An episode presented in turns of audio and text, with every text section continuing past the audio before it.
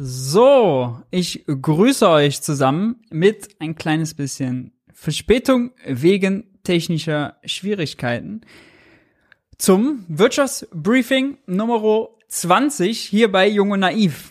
Ähm, habt Nachsehen mit mir, habt Nachsehen mit mir für diejenigen, die sonst auch schon mal live dabei sind, ja, äh, ihr werdet äh, sicherlich merken, im Vergleich zum letzten Mal ist das hier alles ein bisschen spiegelverkehrt. Ja? Ich weiß, bisschen Brainfuck, aber da müssen wir jetzt alle gemeinsam durch. Die Kamera steht auf der anderen Seite, anderer Scheitel, alles anders. Wir werden es zusammen schaffen. Wir werden es zusammen schaffen. Heute an einem Dienstag, nicht an einem Montag. Äh, der Hintergrund ist, dass ich äh, umgezogen bin und das hat mir jetzt äh, das ermöglicht oder verhindert, sagen wir mal, äh, an dem gewohnten Montag zu streamen. Also, wir haben ganz viele Regeln und Traditionen gebrochen. Eine habe ich nicht gebrochen, dass ich zu spät bin. Na, dass ich zu spät bin. wie dem auch sei, dafür gibt's wie immer zu Beginn kennt ihr ja die Programmankündigung. Und da hat äh, Tilo, da hat Jung und Naiv im Moment eine ganze Menge im Petto. Zu Gast war äh, Silja Graupe, kennen sicherlich einige von euch, habe ich äh, mitdiskutiert mit Marcel Fratscher und Martina Lenatas, Hans und Tilo zuletzt beim Jung und Naiv äh, Live-Event. Und äh, Silja war vor einigen Monaten auch schon mal zu Gast Thema jetzt bei der letzten Sendung war die Ökonomisierung der Bildung. Falls ihr es noch nicht gesehen habt, wärmste Empfehlung, schaltet da mal rein. Und ganz heißer Tipp noch für Freitag. Die habe ich auch schon diskutiert bei Junge Naiv. Ulrike Herrmann ist zu Gast äh, zu ihrem neuen Buch bei Thilo. Äh, das Ende des Kapitalismus heißt der Buch. Warum Wachstum und Klimaschutz nicht vereinbar sind und wie wir in Zukunft leben werden. Spannend. Ganz, ganz spannend. Und am Montag noch der Soziologe Oliver Nachtwey. Äh, schaltet äh, da auf jeden Fall ein. Ganz viel äh, guter Stuff bei Jung und Naiv. Wir haben aber schon ein bisschen Zeit verloren, wollen nicht noch mehr Zeit verlieren. Und ich würde sagen, machen wir auch nicht. Wir starten gleich rein, wie ihr es kennt, mit den Schlagzeilen der Woche. Und ich habe mir vorgenommen, eine neue Tradition zu etablieren, nämlich Good News First. Ja, also äh, auch mal ein paar gute Nachrichten. Die Welt äh, ist schrecklich, auf uns prasseln Schocks ein, auf uns prasseln Krisen ein. Wöchentlich beschäftigen wir uns damit. Warum nicht auch äh, mal mit den guten Nachrichten anfangen? Ja, warum nicht? Gute Nachricht Nummer eins von der Bundesnetzagentur, die Gaspreise. Ja, hatten wir letzte Woche auch schon. Ihr seht den Chart. Der Chart sieht schön aus. Nämlich, äh, er sinkt. Ja? Die Preise für Gas sinken und orange ist hier sozusagen Gas, was man an der Börse kauft, was am nächsten Tag geliefert wird und in blau sieht man den Preis für Gas, der in einem Monat geliefert wird. Der liegt knapp über 100 Euro, der andere äh, sogar unter 50. Ja, komm, zeig ihn an, zeig ihn an. Er zeigt ihn nicht an. Deutlich unter 50. Das ist gut, wenn die Großhandelspreise für Gas sinken, denn das heißt, äh, den Preisschock beim Gas, den überstehen wir gerade. Ja, wir reden natürlich auch nachher noch über die Gaspreisbremse und warum sie kein Deckel ist, sondern nur eine Bremse und was für Probleme es damit gibt und und und. Aber äh, hier können wir erstmal festhalten, äh, das ist doch äh, schön. Ja, der Preisschock scheint erstmal äh, vorüberzugehen. Das ist allerdings, kann man nur sagen, eine Momentaufnahme. Äh, ihr seht die Ausschläge allein schon in diesem Graphen, ja, der ist total volatil. Und ähm, wenn wir in eine Situation kommen im Winter, wenn der Winter lang und wenn er sehr kalt wird, dass wir eine Mangellage haben werden, dann kann das sich auch noch mal umdrehen, dann wird's übel. Aber ja, man sieht ja in dem Graphen zwei Ausschläge, einmal nach dem Krieg, da ging's hoch und einmal hier als Nord Stream äh, als Gazprom entschieden hat, kein Gas mehr zu liefern durch Nord Stream. So, das waren die krassesten Schocks und von dort sind wir wieder runter. Ich mache gleich weiter äh, mit einer Statistik vom Statistischen Bundesamt und zwar ist es der Index der Einfuhrpreise. In Pink sieht man hier sozusagen den Gesamtindex. Äh, der ist jetzt hier auf dem Bild kaum aussagekräftig, weil äh, die auch das Erdgas mit abgebildet haben. Erdgas hat sich versechsfacht äh, im Vergleich zu 2015 und äh, deswegen äh, fallen so Preisänderungen wie plus minus zehn Prozent hier natürlich nicht mehr auf. Aber ihr, seht, und darum geht's nur, deswegen Good News, äh, da oben, da ist eine kleine Ecke drin in diesem dunkelblauen äh, Erdgas, in der dunkelblauen Erdgaslinie. Der Preis fällt. Ja, ebenso für äh, Erdöl hier und für Erze und auch insgesamt gibt es ein leichtes Aufatmen. Ja, äh, Momentaufnahme. Eine Sache, die wir hier sehen, könnte noch interessant sein, was die Inflationsraten demnächst angeht. Die Inflation wird ja immer im Ver Inflationsrate wird ja gemessen. Preisniveau heute im Vergleich zu vor einem äh, zum Vorjahresmonat. Ja, also sagen wir mal, was haben wir jetzt? Äh, Oktober 22 zu Oktober 21 und ihr seht hier in der Grafik, dass im von September 21 bis November 21 der Erdgaspreis ziemlich steil gegangen ist. Ja, die ist dieser blaue Linie, die so steil geht. Das heißt, ab November 22, ja, steuern wir gerade in großen Schritten drauf zu, vergleichen wir bei der Inflationsrate den hohen Preis, den wir hier haben, mit einem erhöhten Preis aus dem Vorjahr, heißt nicht unbedingt, dass jetzt alles gut ist, aber heißt die Inflationsrate, die ja die Veränderung misst, die wird zumindest durch den Gaspreis, durch diesen Effekt hier fallen. Wahrscheinlich nicht mehr so hoch ausfallen. Ja, äh, das ist allerdings ja nur Kraft der Statistik. Natürlich äh, sind die Gaspreisschocks, die wir hier along the way erlebt haben, noch nicht bei den Verbrauchern angekommen. Das heißt, äh, also längst nicht, dass äh, alles wieder heile Welt ist und dass die Preise fallen, aber die Statistik äh, wird sich wahrscheinlich bald äh, irgendwann wieder zu unseren Gunsten entwickeln. Noch eine gute Nachricht. Ja, es gibt heute jetzt ihr gibt ganz viele gute Nachrichten. Nein, ist leider die letzte. Äh, Gaspreisbremse schon ab Februar. Äh, ist ganz frisch, 18.12 Uhr reingekommen. Am morgigen Mittwoch will Olaf Scholz ja mit den Ländern über die Gaspreisbremse verhandeln und scheinbar ist in dem äh, Papier für die Beschlussvorlage aufgetaucht, dass die Gaspreisbremse technisch offensichtlich schon ab Februar, nicht erst ab März oder April möglich ist. Das ist äh, natürlich eine gute Nachricht, weil jeder Monat hilft. Februar oder März sowieso schon ziemlich spät. Im Dezember soll es ja schon eine Abschlagszahlung geben. Ähm, nachdem die Leute aber ja schon monatelang unter Umständen viel bezahlt haben, schon am Limit sind, wäre dann die Frage, warum nicht Januar oder sogar, äh, warum nicht zum, zum neuen Jahr, zum Januar da gleich was machen? Für die Industrie geht es auch sagen die Versorger, äh, kriegen sie technisch nicht abgewickelt. Jetzt scheint es dafür doch eine etwas schnellere Lösung äh, zu geben. Je eher sie kommt, desto besser, sowohl für die offizielle Inflationsrate als auch für den Geldbeutel der Menschen. Die Strompreisbremse ist auch ab Januar geplant. Ja, ähm, schlechte Nachricht wohl bei der Strompreisbremse, die soll in Anlehnung an die Gaspreisbremse gemacht werden, also 80 Prozent von äh, einem Grundkontingent und das wird dann äh, sozusagen äh, damit definiert, dass man äh, beim Gas nimmt man ja den September 22, beim Strom werden sie wohl einen äh, etwas älteren Preis nehmen müssen. Aber äh, es wird ein Bruttopreis von 40 Cent je Kilowattstunde. Äh, da wird erst gedeckelt. Wenn man heute einen neuen Vertrag abschließt, äh, dann ist man bei, ich hatte äh, mal den Zeitenergie-Monitor auf, bei 43 Cent. Ja, also das spart man nicht besonders viel. Ähm, jetzt mit der äh, Ummeldung bei mir mit der neuen Wohnung habe ich noch mal gemerkt, ich habe noch einen Vertrag zu 28 Cent. Da bringt mir ein Preisdeckel bei 40 natürlich nicht so besonders viel.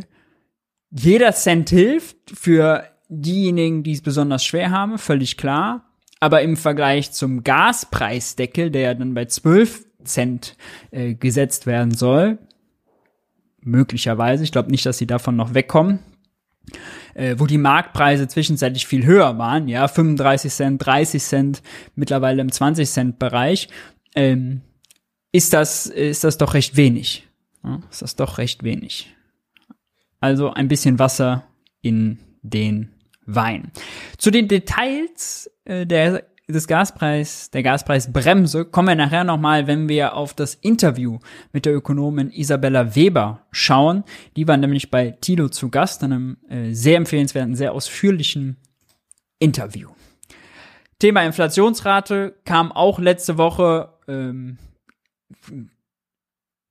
man ist diese schlechte Botschaft mittlerweile schon gewohnt. War beim letzten Mal schon bei 10%, jetzt bei 10,4% im Vergleich zum Vorjahresmonat. Äh, wenn man sich die Zahlen was genauer ansieht, ja, wo kommt die Inflationsrate her? Energie plus 43 Prozent teurer, Nahrungsmittel plus 20 Prozent. Das ist jetzt eine Marke, die man hier durchbrochen hat, das erste Mal. Ja, vorher waren wir bei 15, 16, 18, jetzt Lebensmittel 20,3 Prozent teurer im Vergleich zum Vorjahresmonat gegen diesen Preisschock im Supermarkt hat die Regierung bisher direkt noch nichts gemacht. Ja, also klar, jeden Euro, den man irgendwie Steuererleichterung bekommt und jeden Euro, den man ähm, Heizkostenzuschuss, Wohngeld, was auch immer bekommt, ja, äh, der hilft natürlich auch im Supermarkt, aber direkt gibt's bisher noch keine Hilfen für diesen exorbitanten Wert hier, plus 20 Prozent äh, bei den Lebensmittelpreisen. Äh, obwohl es eine ziemlich einfachere Lösung gibt. Ja?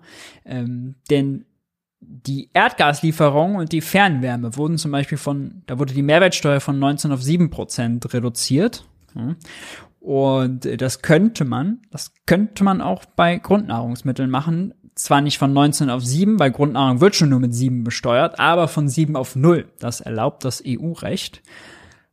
Zuletzt habe ich außerdem herausgefunden, dass äh, das EU-Recht auch erlauben würde, ICE-Fahrten, Bahnfahrten äh, von der Mehrwertsteuer zu befreien. Ja, die werden, die wurden 2020 schon mal von 19 auf 7 Prozent reduziert. Schon mal gut, minus 12 Prozent. Warum soll der Staat auch bei dem Staatsunternehmen noch abkassieren, könnte man dann ja fragen. Ja. Bei dem, ja, wie soll man, wie soll man das nennen? Ist eine AG in Staatshand eh, eh ein Konstrukt äh, mit fünf Fragezeichen dran, würde ich sagen. Äh, warum nicht Bahnfahrten von der Mehrwertsteuer befreien? Wäre doch dann eine Frage, die sich ein aufdrängt. Ja? Also wir wollen, wir wollen Energie sparen, wir wollen die Verkehrswende schaffen. Warum sollen die Leute nicht den Anreiz haben, in die Bahn, die ja ohnehin relativ teuer ist, äh, und diese unsägliche flexible Preisgestaltung hat, dass man je nachdem, wann man bucht, da höhere Preise zahlt äh, noch nicht ganz so schlimm wie bei Fluglinien. Äh, warum da nicht die Preise um sieben Prozent reduzieren? Ja? Wenn immer über Preissignale gesprochen wird, dann wäre das doch mal äh, ein produktives Preissignal. Komm, ja, spontane Umfrage hier. Warum nicht? Bahnfahrten von der Mehrwertsteuer befreien. Machen oder lassen. So, haut ihr mal raus, was ihr davon haltet. Ähm, Umfrage ist jetzt live. Dann noch eine weitere schlechte Nachricht. Äh, das Getreideabkommen, was die Ukraine und Russland geschlossen haben, hat Russland, äh, wie soll man sagen, aufgekündigt ist der falsche äh, Begriff, ja doch aufgekündigt, äh, wollen sie sich nicht mehr dran halten. Das ist brutal, das lässt die Weizenpreise wieder steigen, die Mais Maispreise sind gestiegen. Äh, die Ukraine ist äh, eine der Kornkammern der Welt. Äh, bei Weizen schon wichtig, bei Raps noch wichtiger, äh, bei Mais auch besonders wichtig. Wenn die die Ware nicht außer Landes bekommen, dann sorgt das äh, erstens für Preisschocks an den Märkten, lockt auch Spekulanten an und natürlich sorgt das auch für Knappheiten. Dort, wo das Getreide dann äh, eigentlich konsumiert würde. Äh, leider sehr häufig in Ländern, denen es ohnehin schon nicht besonders rosig äh, denen es sowieso schon nicht besonders rosig geht, die es sehr schwer haben. Also, ähm, immer wenn solche Nachrichten kommen, muss man davon ausgehen, es äh, droht leider äh, auf, äh, an, einem, an, an irgendeiner Ecke auf dieser Welt jemand dann Hunger zu leiden. Eine ganz traurige Nachricht. Ja besonders schlimm. Äh, die Bundesregierung hat bei der letzten Regierungspressekonferenz am Montag darauf angesprochen, auch nicht so richtig Konzept, so ein Konzept gehabt, ja. Äh, man, das Thema wurde ja schon mal so im April, Mai rum besonders heiß diskutiert. Da war immer das Problem, ja, man kann es über den Landweg nicht, kriegt man das Zeug nicht aus der Ukraine, weil da hat man dann unterschiedliche Schienen, äh, breiten, ja, da kann man, muss man dann umladen von einem Zug auf den anderen, um die Schienen, verschiedene Schienenbreite zu überbrücken. Ja, ähm, bitter, ja, äh, und bisher gibt es da nicht so richtig eine Lösung für. Ähm, zuletzt oder heute war noch zu lesen, dass Tanker trotzdem äh, den Weg weiter fahren, allerdings dann auf eigene Gefahr. Äh, da sind ja auch Minen gelegt und und und. Kritisch. Kritisch. Ebenso kritisch das neue Konjunkturbarometer vom Deutschen Institut für Wirtschaftsforschung. Äh, man sieht schon im Bild, was da los ist. Uff, es geht steil bergab. Ja, ihr könnt es hier sehen. Äh, auf Rekordtief das DIW Konjunkturbarometer. Äh, warum? Ist völlig klar, haben wir schon ganz oft darüber gesprochen. Erst hatten wir eine Energiekrise, die Kostenseite der Unternehmen ist massiv gestiegen, die Kostenseite der äh, Verbraucher, der Nachfrager ist massiv gestiegen. Infolgedessen haben sie ihre Nachfrage reduziert. Je mehr sie beim äh, bei der Tankstelle, beim Gasversorger, äh, im Supermarkt lassen müssen, desto weniger haben sie für anderes. Ja. Und das äh, schränkt natürlich wiederum deren Verbrauch ein und sorgt dann für eine Nachfragekrise. Also aus Energiekrise wird quasi klassische Wirtschaftskrise. Besonders äh, fett hier ist allerdings der äh, Balken der Industrie. Ja, da sind die Auftragseingänge schlecht. Ähm, auch für China wurde heute gemeldet, äh, dass die Wirtschaft da nicht läuft. Deutschland ist immer noch extrem, äh, ein extremes Exportland. Äh, wenn die Wirtschaft auch in anderen Teilen der Welt nicht läuft, dann verkaufen wir weniger, dann gibt es weniger Aufträge für die Industrie. Alarm, kann man da nur sagen. Alarm. Weil es, weil das alles so schlecht läuft, noch eine Meldung, die noch einen Ticken älter ist, aber jetzt bald relevant wird, weil dann der Bundeshaushalt für 2023 äh, fixiert wird. Und zwar darf Christian Lindner trotz Schuldenbremse mehr Schulden machen. Bisher ist man nämlich im der Planung für den Bundeshaushalt davon ausgegangen, dass die Wirtschaft im Jahr 2023 um zwei Prozent wachsen wird und sogar überhitzt ist. Also bei der Berechnung, wie viele Schulden darf der Finanzminister mit der Schuldenbremse machen, gibt es so eine sogenannte Konjunkturkomponente.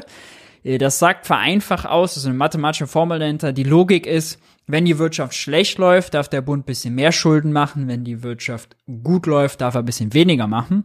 Und für 23 war, obwohl wir ja schon Krise hatten und Krieg, im Bundeshaushalt immer noch äh, davon ausgegangen worden, der so berechnet, als hätten wir eine überhitzende, eine überhitzte Wirtschaft, ja, Vollbeschäftigung. Die Konjunkturkomponente war positiv. Deswegen durfte Christian Lindner weniger als die 0,35 Prozent äh, des Bruttoinlandsproduktes an Neuverschuldung machen, die die Schuldenbremse ja eigentlich vorsieht. Das ändert sich jetzt. Äh, die Prognose ist, dass die Wirtschaft schrumpft. Wenn die schrumpft, muss der Staat äh, Gas geben.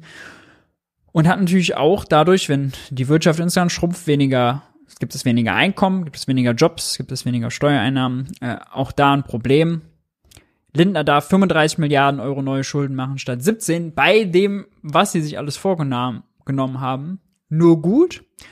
Äh, sicherlich, um die Wirtschaft zu stabilisieren, ähm, macht Christian Lindner das Leben ein bisschen einfacher. Für ihn ist ja enorm wichtig, die Schuldenbremse einzuhalten als politisches Symbol. Äh, Gerade weil er ja auch noch FDP-Parteichef ist. Es würde ihm sehr schwer fallen, äh, das aufzugeben. Hilft ihm das natürlich, da nochmal 18 Milliarden Euro mehr zu machen, ein bisschen Puffer zu haben. Äh, das wären außerdem jetzt genau die 18 Milliarden, by the way. Das wären genau die 18 Milliarden, die es bräuchte, um zum Beispiel äh, das Loch in der gesetzlichen äh, Krankenversicherung zu füllen. Das ist nämlich 17 Milliarden. Und zum Beispiel nicht die Reserven da anzuzapfen und um zum Beispiel diese Erhöhung des Zusatzbeitrages nicht durchzuziehen. Das hatten wir im letzten Wirtschaftsbriefing, dass Karl Lauterbach das gemacht hat. Da sind die Milliarden, die Christian Lindner auch hat schon kommen sehen, ja, wir erfahren es jetzt erst, er wusste es schon vorher, äh, die man hätte dafür nutzen können, um die Erhöhung des Zusatzbeitrages auszusetzen. Ja, hätte man die Menschen noch ein bisschen entlasten können. Warum nicht?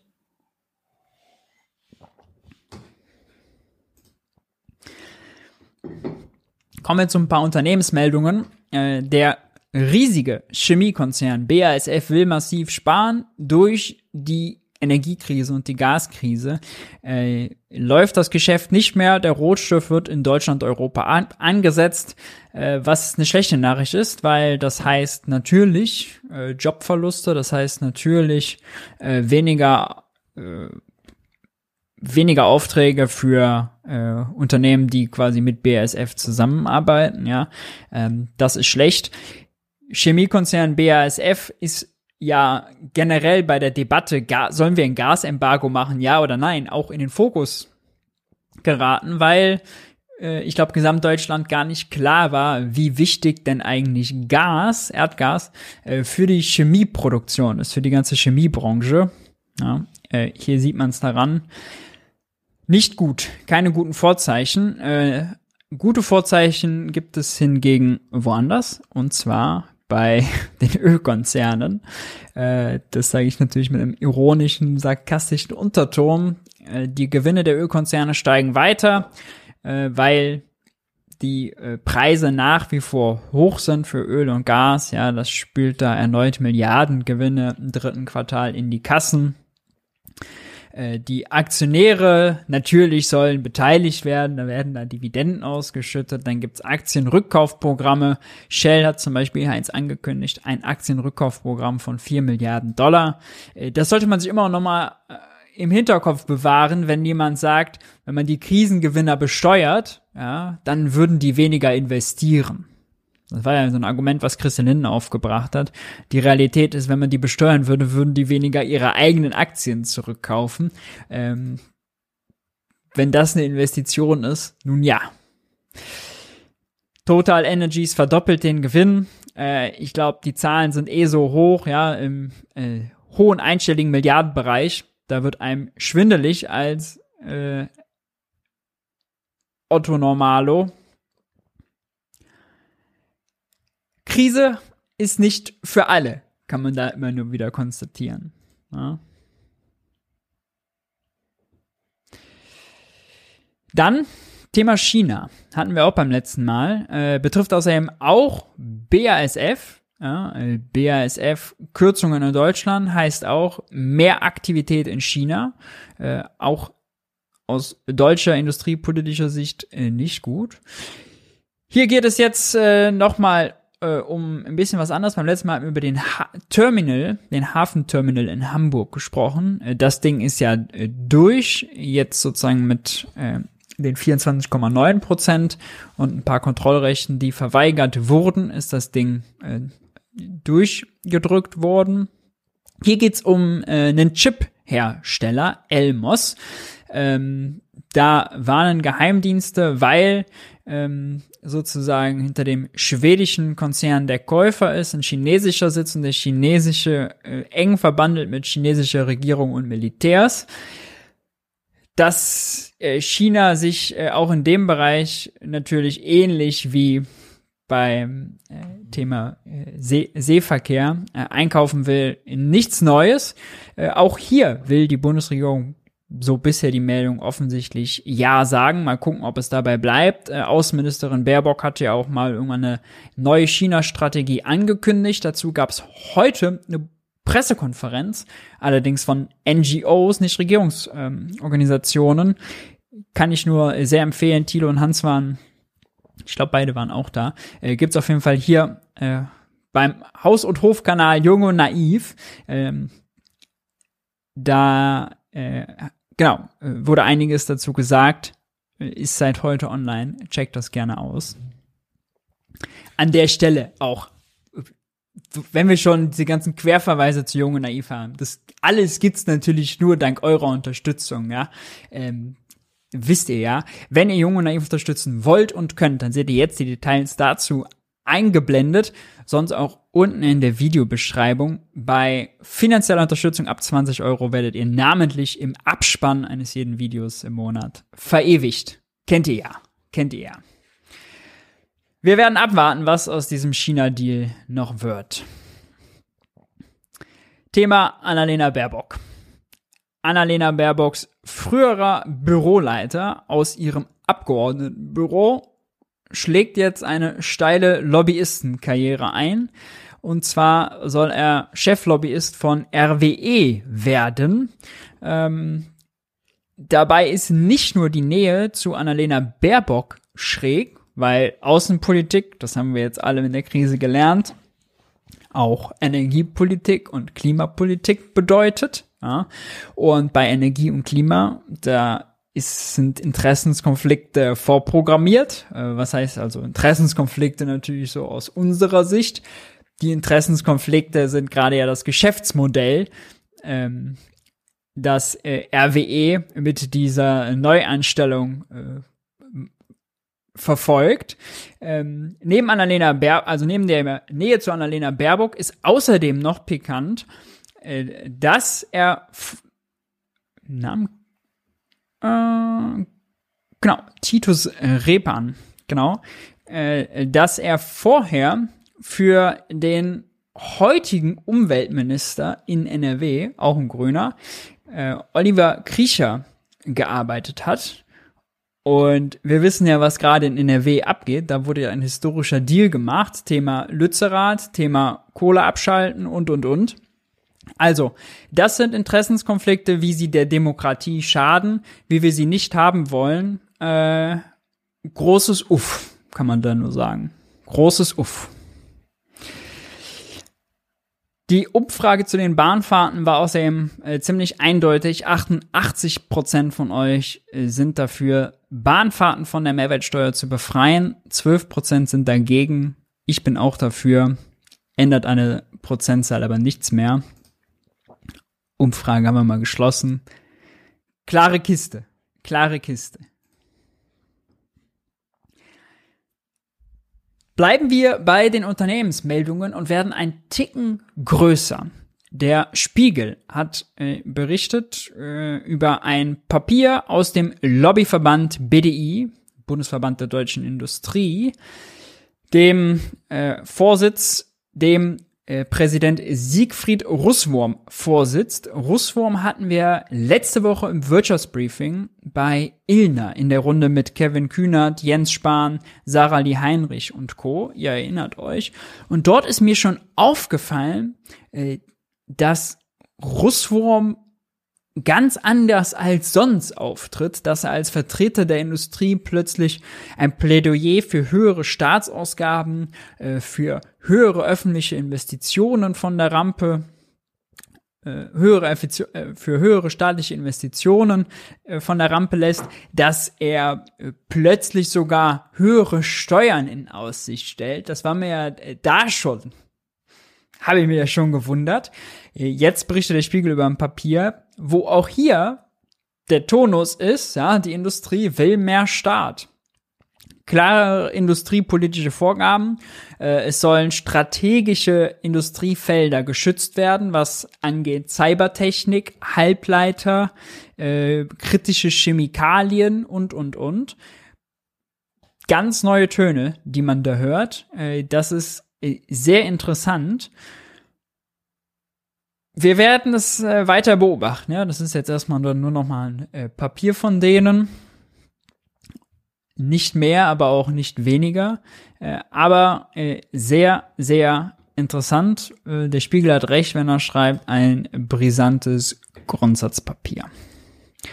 Nicht weniger brisant, nicht weniger brisant ist äh, das, was ihr hier seht. Elon Musk, ja, reichste Mensch der Welt, hat sich äh, ein bisschen was gegönnt, äh, nämlich äh, jetzt diesen 44 Milliarden Twitter-Deal äh, vollzogen. Der ist jetzt über die Bühne gegangen und äh, einen seiner ersten Maßnahmen gleich mal sich zum äh, alleinigen Direktor gemacht und den Verwaltungsrat aufgelöst, den ehemaligen äh, Spitzenmanager entlassen und, und, und. Also, er kehrt da richtig durch. Ähm, Verwaltungsrat ist bei US-Konzernen eine Mischung aus Vorstand und Aufsichtsrat, wie es sie bei deutschen Aktiengesellschaften gibt. Zum Aufgaben des Gremiums gehören unter anderem Auswahl, Beratung und Kontrolle des Spitzenmanagements sowie grundlegende Entscheidungen über die Ausrichtung und Entwicklung des Unternehmens. Ja. Der bisherige Chef des Unternehmens wurde, sowie weitere Manager wurden gleich entlassen. Elon Musk räumt auf. Elon Musk will da äh, scheinbar nicht auf die Expertise sitz, setzen, die es da schon gab. Äh, ja, das ist natürlich generell äh, ein Thema, was sehr heiß ist, was auch ohne diese Auflösung des Verwaltungsrats äh, extrem kontrovers ist, ja, äh, dass der reichste Mann, Mensch der Welt äh, sich auf einmal äh, diese extrem wichtige Infrastruktur Twitter, Kurznachrichtendienst, sichern kann, ähm, das ist äh, doch besorgniserregend. Wir werden sehen, äh, wir werden es auch hier weiter verfolgen, was das genau für äh, Twitter bedeutet. Er hatte ja schon angekündigt, Donald Trump und so weiter da wieder drauf zu lassen. Auch einige äh, andere äh, Rechte sollen dann, die bisher dann gesperrt waren, äh, scheinbar da wieder eher Unwesen treiben können. Wir werden es eng beobachten, aber äh, besorgniserregend. Nicht weniger besorgniserregend ist außerdem dieser Austausch hier zwischen äh, Stephen King, ja, dem alten Gruselmeister, und Elon Musk. Äh, es gibt nämlich Gerüchte, dass für alle, die einen blauen Haken haben, der ist jetzt hier äh, weiß, also verifizierte Accounts bei Twitter sind, da demnächst 20 Euro im Monat oder 20 Dollar im Monat für zahlen müssen. Und äh, Stephen King auch, ja, also ich weiß gar nicht, ob er Milliardär ist, mindestens aber Multimillionär. Äh, hundertfach sicherlich. Fragt hier äh, 20 Euro im Monat, um meinen blauen Haken zu behalten. Fuck, fuck that. Ihr sollt, äh, die sollten mich bezahlen ähm, wenn das so weitergeht oder wenn das eingeführt wird, ja, bin ich weg. Elon Musk schreibt darunter, wir müssen die Rechnungen ja irgendwie bezahlen. Twitter kann nicht nur mit Wer von Werbeeinnahmen leben, aber wie sieht's mit 8 Dollar aus?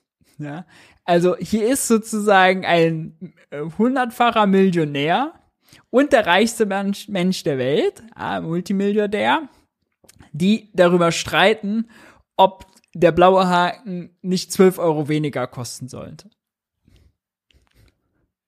Kann man, kann man sich, kann man sich nicht ausmalen. Kann man sich nicht ausmalen. Ja. Oh Mann.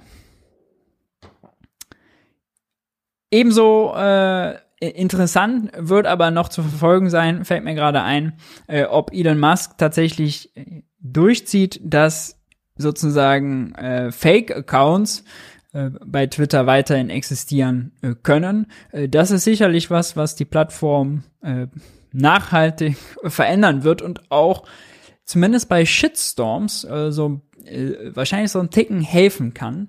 Äh, denn Shitstorms leben ja davon, dass massenhaft Troll-Accounts, wo Leute in Anonymität unterwegs sind, äh, sich dem anhängen. Das wäre dann äh, mal was, was zumindest dahingehend bedenkenswert wäre, ohne dass ich jetzt äh, da irgendein Experte für wäre und alle Vor- und Nachteile abgewogen hätte. Aber ja, Thema kritische Infrastruktur in der Hand eines äh, Milliardärs, uff, nicht so gut. Kommen wir äh, von einem von von einem Multimillionär zur nächsten, nämlich hier Christine Lagarde, die Chefin der Europäischen Zentralbank.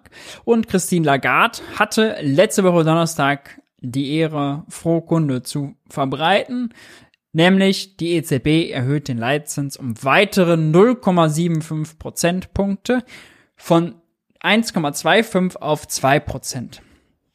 Ist der größte Zinsschritt, den die EZB jemals äh, gemacht hat.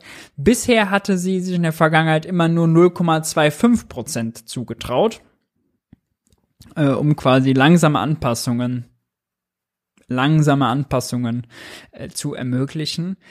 Die Logik, wir hatten es schon häufiger, die EZB muss, hat das Mandat Preisstabilität, alle warten drauf, dass sie was macht. Sie hat aber nur den Hammer. Das Inflationsproblem ist aber kein Nagel. Was sie mit dem Hammer nur machen kann, ist die auf die Wirtschaft, die ja ohnehin am Boden liegt, weiter einzukloppen. Ähm, denn wenn die Zinsen teurer werden, wird Geld teurer, werden Kredite teurer, Unternehmen investieren weniger. Wir hatten hier ganz viele schlechte Meldungen von Unternehmen, wo es darum geht, gut aus jetzt bei den, bei den Ölkonzernen, äh, dass es bei denen nicht läuft und die EZB äh, und dass sie, zuletzt haben wir auch noch genau die IFO-Umfrage, dass 57 Prozent der befragten Unternehmen Investitionen schon längst planen aufzuschieben. Wenn jetzt Geld noch teurer wird, Kredite noch teurer werden, dann ist das kein Anreiz, um zu investieren. Völlig logisch, eher im Gegenteil. Und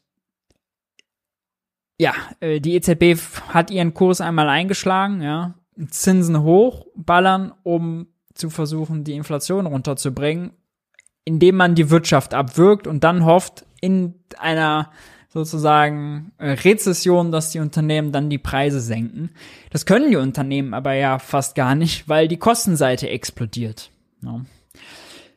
Das hat äh, leider bisher noch nicht zu Erfolg geführt, außer dass sie wahrscheinlich die Rezession, die Krise damit verschlimmern. Die Gefahr ist aber wirklich groß, äh, aus meiner Sicht, dass wenn wir eine Rezession bekommen, die Inflation weiter hoch ist, die EZB das weitermacht. Ja, sie können ja immer weiter an das weiterzugehen. Nächster Schritt wird vielleicht nicht mehr so groß sein, nicht mehr 0,75, gehen sie wieder zurück auf 0,5, aber sie müssen weitergehen, ja, um, wahrscheinlich äh, in ihrer eigenen Logik. Und wir sehen hier in dem Chart jetzt, was das zum Beispiel mit den Bauzinsen macht. Ja? Also wir sehen hier wie die seit Anfang des Jahres von äh, 1 bzw. 1,3 Prozent je nach Laufzeit für 10 Jahre 1 Prozent, für 15 Jahre 1,3 Prozent auf mittlerweile 4 Prozent hochgeklettert sind. Das heißt, ähm, wer zum Beispiel äh, 2010 Wer, wer sozusagen jetzt hier in den günstigen Phase sich einen äh, Kredit genommen hat, ja, der wird bald, wenn er eine Anschlussfinanzierung braucht, heftige Probleme bekommen. Weil wenn er vorher damit 1,4, 1,8, 2 Prozent kalkuliert hat, ja, und das geht hier so weiter und die EZB hebt die Zinsen weiter an, dann kommen wir auf das Niveau, was wir hier mal während der Finanzkrise hatten, ja, 5 Prozent, 4,6 Prozent. Wenn dann Häuslebauer äh, sagen, oh, das funktioniert nicht mehr, ja, dann müssen, haben sie zwei Optionen. Entweder sie sparen woanders, das ist dann schlecht für die Wirtschaft, weil dann gehen sie weniger zu Bäcker Lutze, reisen weniger, kaufen weniger ein. Für Friseur, Kino, Theater, Reisebüro, was auch immer, über alles schlecht, ja, für die Wirtschaft schlecht. Oder äh, die Kredite fallen aus. Wenn die Kredite ausfallen, haben wir neben einer Klimakrise, einer Energiekrise, einer Wirtschaftskrise noch eine Finanzkrise. Ja, vielen Dank. Also dann ist sozusagen, haben wir das, das wirklich das Komplettprogramm. Sehr bedenkliche Entwicklung, vor allem, weil die Kurve hier so steil ist, ja. Ähm,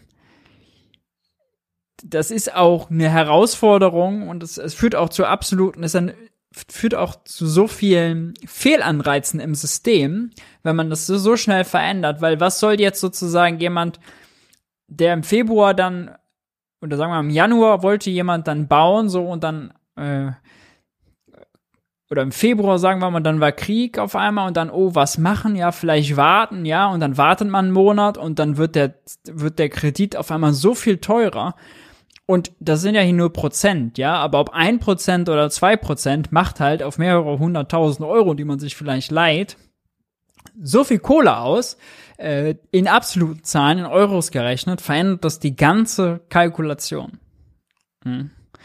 Kreditausfallrisiken steigen und das wäre alles, aber nicht gut. Das wäre gar nicht gut. Ebenso nicht gut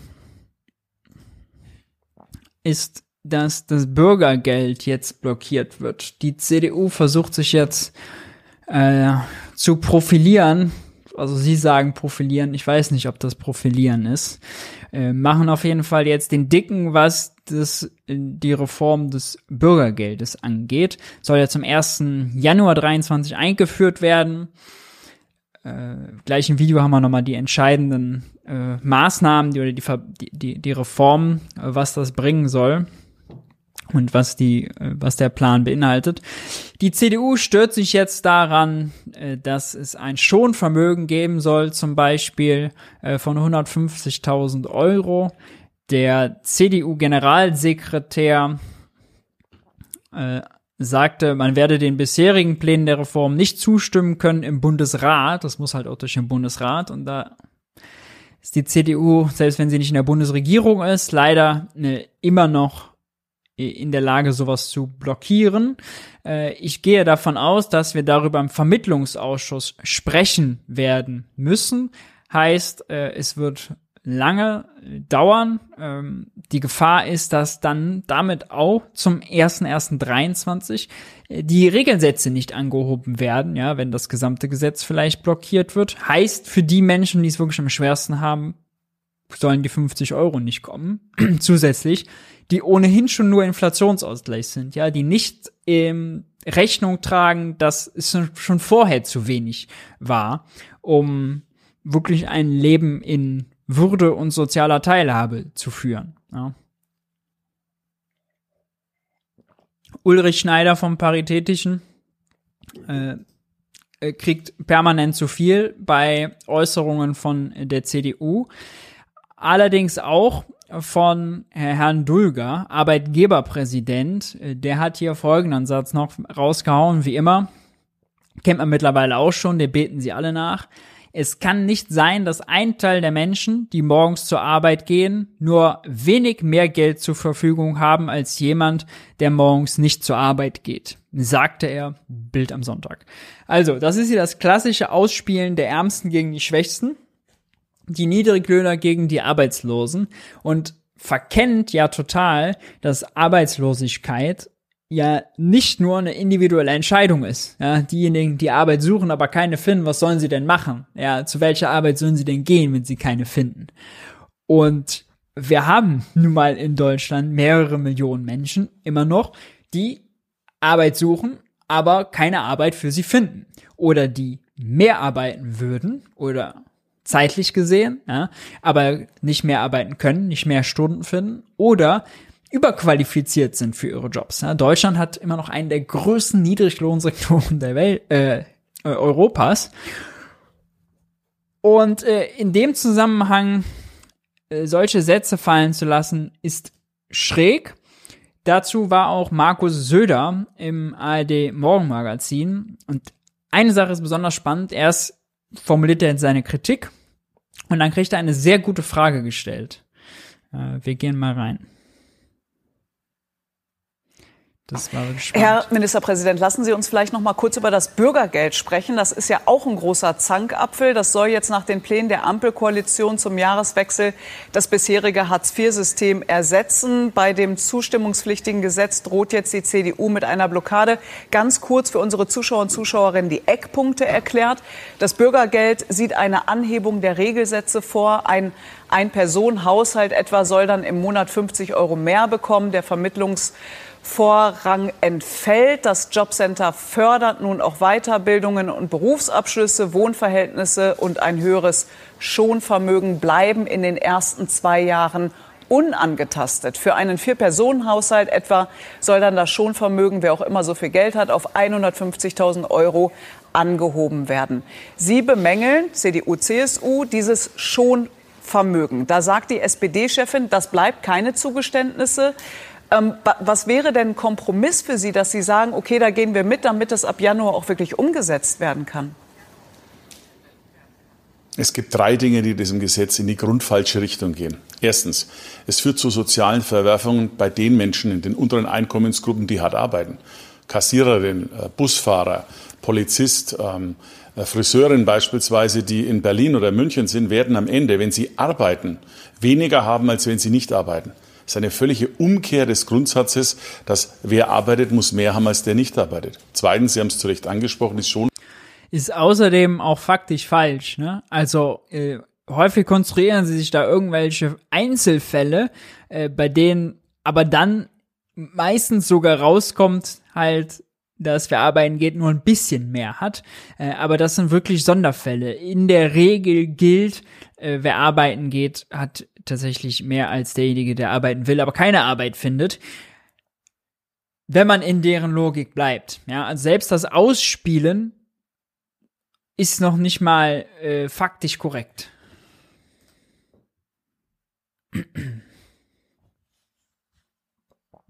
Vermögen führt dazu, dass Leute mit einem relativ hohen Vermögen vom Staat komplett unterstützt werden und andere, die wenig haben, hart arbeiten müssen, um da die Leistung zu erbringen. Und das Dritte, was auch wirklich ein falsches Signal.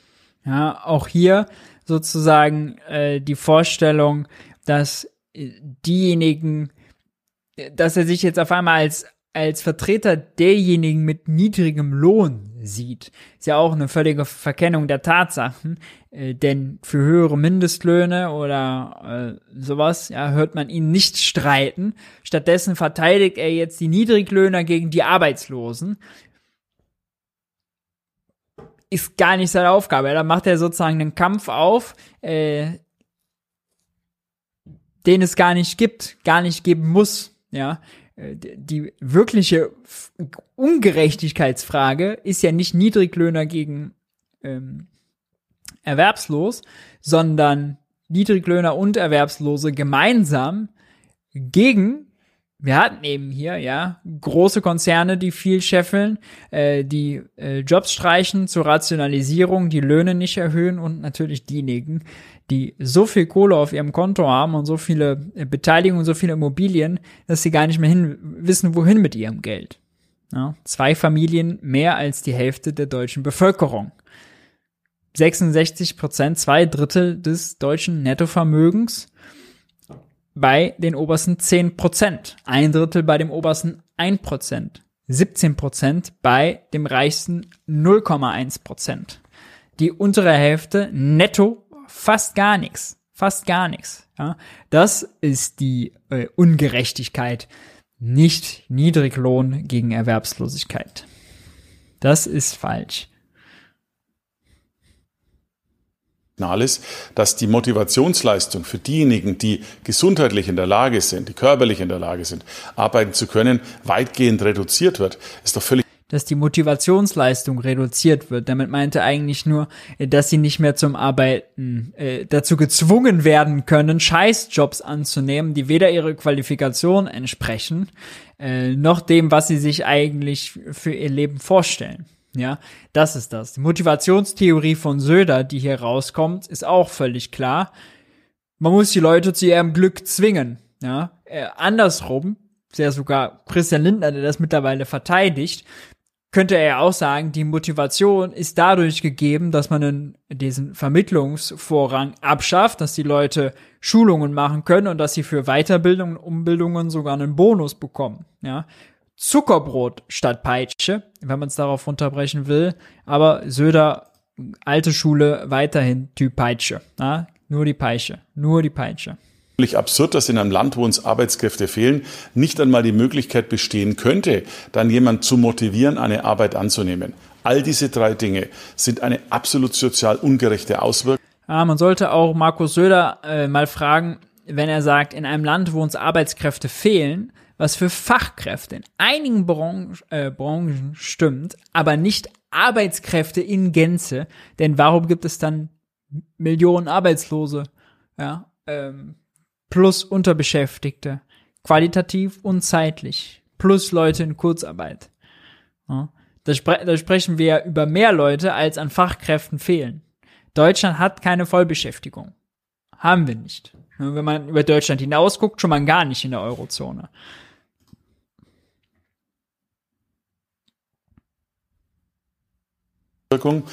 Ich verstehe, dass die SPD eine Änderung hätte, weil sie immer mit Hartz IV gehadert hat. Aber es ist die falsche Richtung, das falsche Signal. Und deswegen braucht es auch mehr als nur ein bisschen Kosmetik. Es braucht schon eine grundlegende Überarbeitung.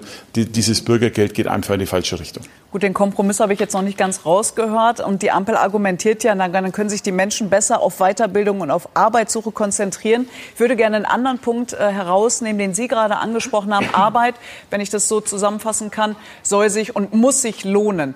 Ist dann nicht der Umkehrschluss, eigentlich muss der Mindestlohn weiter hochgehen und die Löhne sind ergo ein bisschen zu niedrig? Sehr gute Frage. Zum einen ist der Mindestlohn ja schon deutlich erhöht worden, zum anderen entscheiden ja gerade die Tarifparteien derzeit darüber, wie sie die dass der Mindestlohn erhöht worden ist, außerdem keine Frage, ob das reicht. Ja, er sagt ja, gibt hier nur eine relative Verbesserung zu. Ob sie absolut reicht, steht aber auf einem ganz anderen Blatt. Rhetorische Finte. Lohnanpassungen machen. Billiger In einigen Fällen gibt es schon Abschlüsse. Das ist Sache der Tarifparteien. Aber der Kernbereich ist, wie Sie es zu Recht angesprochen haben, ist es in Deutschland so, dass jemand, der arbeitet, am Ende mehr hat als jemand, der nicht arbeitet? Und jetzt dreht er es wieder um. Und wenn das gerade für die Bereiche von Menschen, die ohnehin nicht die höchsten Löhne haben, wenn das nicht mehr gilt, da wird ein völlig falsches Signal gesetzt an die. Wenn das für die Menschen, die ohnehin nicht die höchsten Löhne haben, nicht mehr gilt. Also wenn, dann gilt es ja nur für die, die wirklich die niedrigsten Löhne haben. Also nicht die höchsten gleich die niedrigsten. Leute jeden Tag aufstehen, hart arbeiten und sich am Ende des Tages fragen, wäre es nicht vielleicht besser, wenn ich nicht arbeiten würde? Und deswegen muss man das einfach eine vernünftige Balance bringen. Die Ampel schießt da über und ich muss ehrlich gesagt sagen, ich habe mich total gewundert, nicht, dass SPD und Grüne dieses linke Gesellschaftsmodell voranbringen, aber dass die FDP als eigentlich eine bürgerliche Mittelstandspartei dies macht, unter heftiger Kritik auch des Mittelstandes, des Handwerks, das hat mich überrascht und zeigt letztlich auch, wie die Rolle der FDP in dieser Regierung ist. Leider sagt der CSU-Chef und bayerische Ministerpräsident Markus Söder. Danke für Ihre Zeit und fürs Gespräch. Naja, äh, Söder in Oppositionsmanier, kann man nur sagen. Und ja, ich glaube, man kann das stehen lassen, oder? Das ist äh, selbstredend. Kommen wir nochmal zu einem anderen äh, Thema. Äh, die bleiben nämlich bei der, äh, kommen wir zur SPD, so ist der Übergang. SPD-Chefin Saskia Esken hat gegenüber dem Redaktionsnetzwerk Deutschland jüngst auf eine Vermögensabgabe für Superreiche gepocht. Der Witz ist jetzt, Vermögensabgabe und Vermögenssteuer sind beides etablierte Begriffe, die beide was ganz anderes meinen. Vermögensabgabe ist einmalig, Kohle geht an den Bund konkrete Zweckbindung für XYZ. Vorbild ist Lastenausgleich für Wiederaufbau. Vermögenssteuer ist äh, sozusagen dauerhaft nicht einmalig. Die Einnahmen gehen an die Länder und haben keine Zweckbindung. Ja, also wirklich unterschiedlicher könnten die Instrumente nicht sein. Das Einzige, was sie eint, ist, dass sie sich auf das Vermögen beziehen. Saskia Esken äh, hat ihre Forderung äh, damit begründet, dass sie sagt, hier ist das Zitat, oh, war zu weit, zur Finanzierung eines handlungsfähigen, solidarischen Staates, der die Gesellschaft in unserem Land zusammenhält, den Wiederaufbau der Ukraine unterstützt und gleichzeitig nicht die Augen vor der globalen Hungerkrise verschließt, müssen wir eine solidarische Vermögensabgabe der Superreichen endlich umsetzen. Ja, das ist äh, spannend, denn in der gleichen Woche wurde ja über den neuen Marshallplan, hatten wir auch im, Brie äh, im Wirtschaftsbriefing gesprochen, also den, äh, die finanziellen Hilfen für den Wiederaufbau der Ukraine, die jetzt davon abhängig zu machen, mit Christian Lindner in der Regierung eine Vermögensabgabe umzusetzen. Also unrealistischer geht's ja nicht. Ja, äh, erstens schon eine schräge Vorstellung. Deutschland braucht erst das Geld der Superreichen, bevor wir der Ukraine helfen können, bevor wir in der globalen Hungerkrise Menschen vor dem Verhungern retten können. Hm? Also, erstens, wie macht man sich davon abhängig von den Milliardären? Geld wächst nicht auf Milliardären.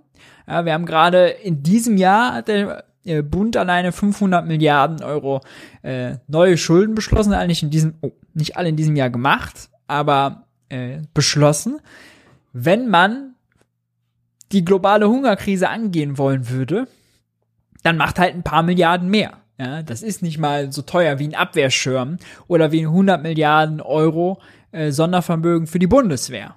Ja, da kommt man sogar viel, viel günstiger weg. Wenn man den Wiederaufbau der Ukraine unterstützen will, der wird besonders teuer. Im Moment fordern die 500 Millionen, um zumindest die laufenden Ausgaben zu decken.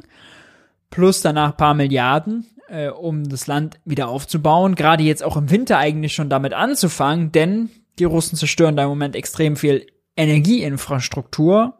Wenn der Winter kalt wird und der ist da sehr häufig sehr kalt, äh, dann ist es bitter, dann erfrieren da Leute, dann verhungern da Leute, äh, Elend. Dann sollte man das doch nicht davon abhängig machen, Milliardäre äh, eine Abgabe zu unterziehen, oder? Dann soll das doch so eine große Priorität genießen, wie zum Beispiel die 100 Milliarden für die Bundeswehr eine Priorität genossen haben hat sich auch niemand hingestellt. Wir äh, klopfen jetzt erst bei äh, Familie Albrecht, Familie Klatten und so weiter an äh, und wollen deren Milliarden haben, sondern hat sich Scholz hingestellt und gesagt, so, wir machen Zeitenwende, 100 Milliarden für die Bundeswehr, wer was dagegen hat, hat was dagegen, kann er für sich behalten. So, ja, das war das Machtwort. Seine eigene Koalition nicht mal vollständig informiert, aber da haben dann alle gespurt. So, das ist, wenn man eine Priorität setzt. Ja, dann geht das. Aber hier muss man sozusagen drei Sachen gleichzeitig, Ungleichheit, Wiederaufbau der Ukraine und Hungerkrise, drei Zwecke zusammenbinden, um eine Vermögensabgabe zu fordern mit einem Finanzminister Christian Lindner. Nichts würde Christian Lindner äh, wen, äh, nichts würde er weniger wahrscheinlich umsetzen als das. Und wenn das so ist, bedeutet das ja theoretisch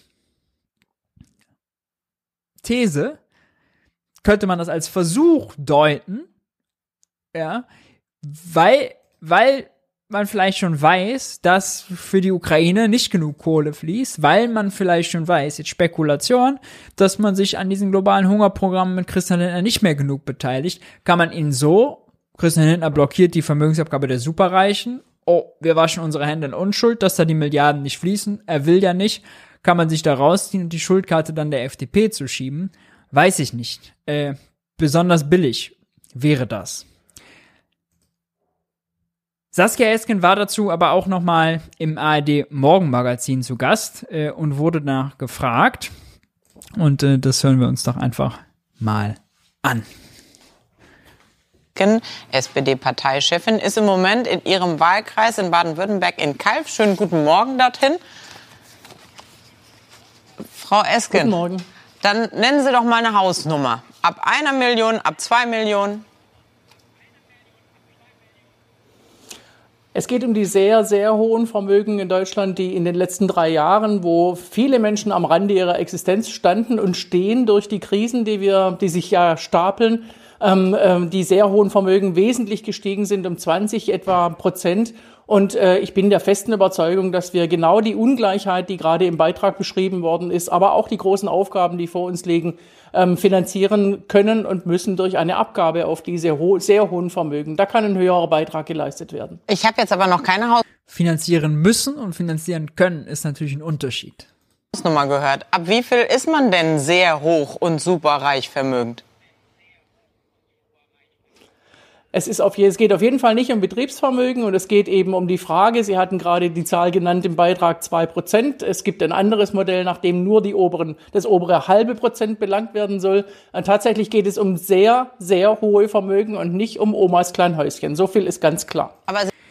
also äh, die parlamentarische Linke der SPD hat dazu scheinbar ein Papier gemacht, wo sie sagen, Freigrenze für privates Vermögen zwei Millionen und Betriebsvermögen 5 Millionen. Das ist genau das, was das Deutsche Institut für Wirtschaftsforschung im Auftrag der Linksfraktion 2020 während der Corona-Krise oder Ende 20, Anfang 21 kam es, glaube ich, äh, errechnet hat. Da kommt man dann auch auf genau diese 0,5 Prozent der Bevölkerung, die betroffen äh, wären. Meinen Sie das? Ja oder nein? Dann ist das wirklich eine Vermögensabgabe, die auch gemeint ist einmalig, keine Vermögenssteuer.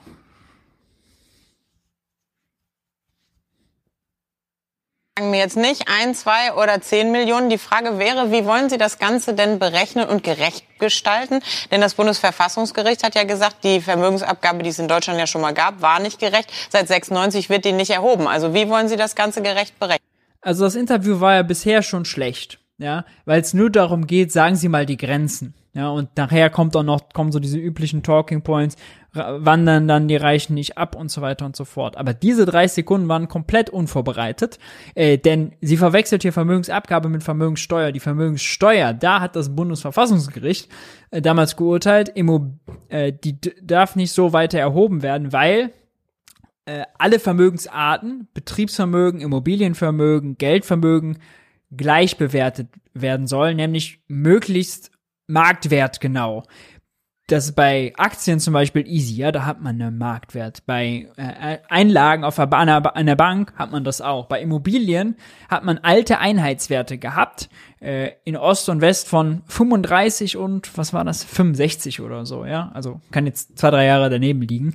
Äh, aber die waren auf jeden Fall extrem veraltet. Und da hat das Bundesverfassungsgericht gesagt, ey, dann aktualisiert mal diese Immobilienwerte, weil sonst werden Immobilien, kommen die viel zu günstig weg im Vergleich zu Geld und Betriebsvermögen und das können wir nicht machen. So, Kohl hat sich geweigert, Schröder hat sich dann auch geweigert. Seitdem ist die Vermögenssteuer, Ländersteuer, dauerhaft, keine Abgabe, nicht einmalig, nicht an Bund, nein, dauerhaft, ohne Zweckbindung äh, für die Länder.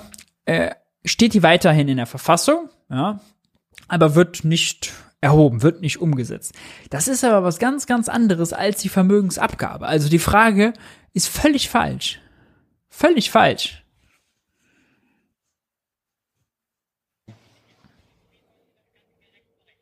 Ja, die Vermögensabgabe, die Vermögenssteuer ist ausgesetzt, ähm, genau aus diesem Grund.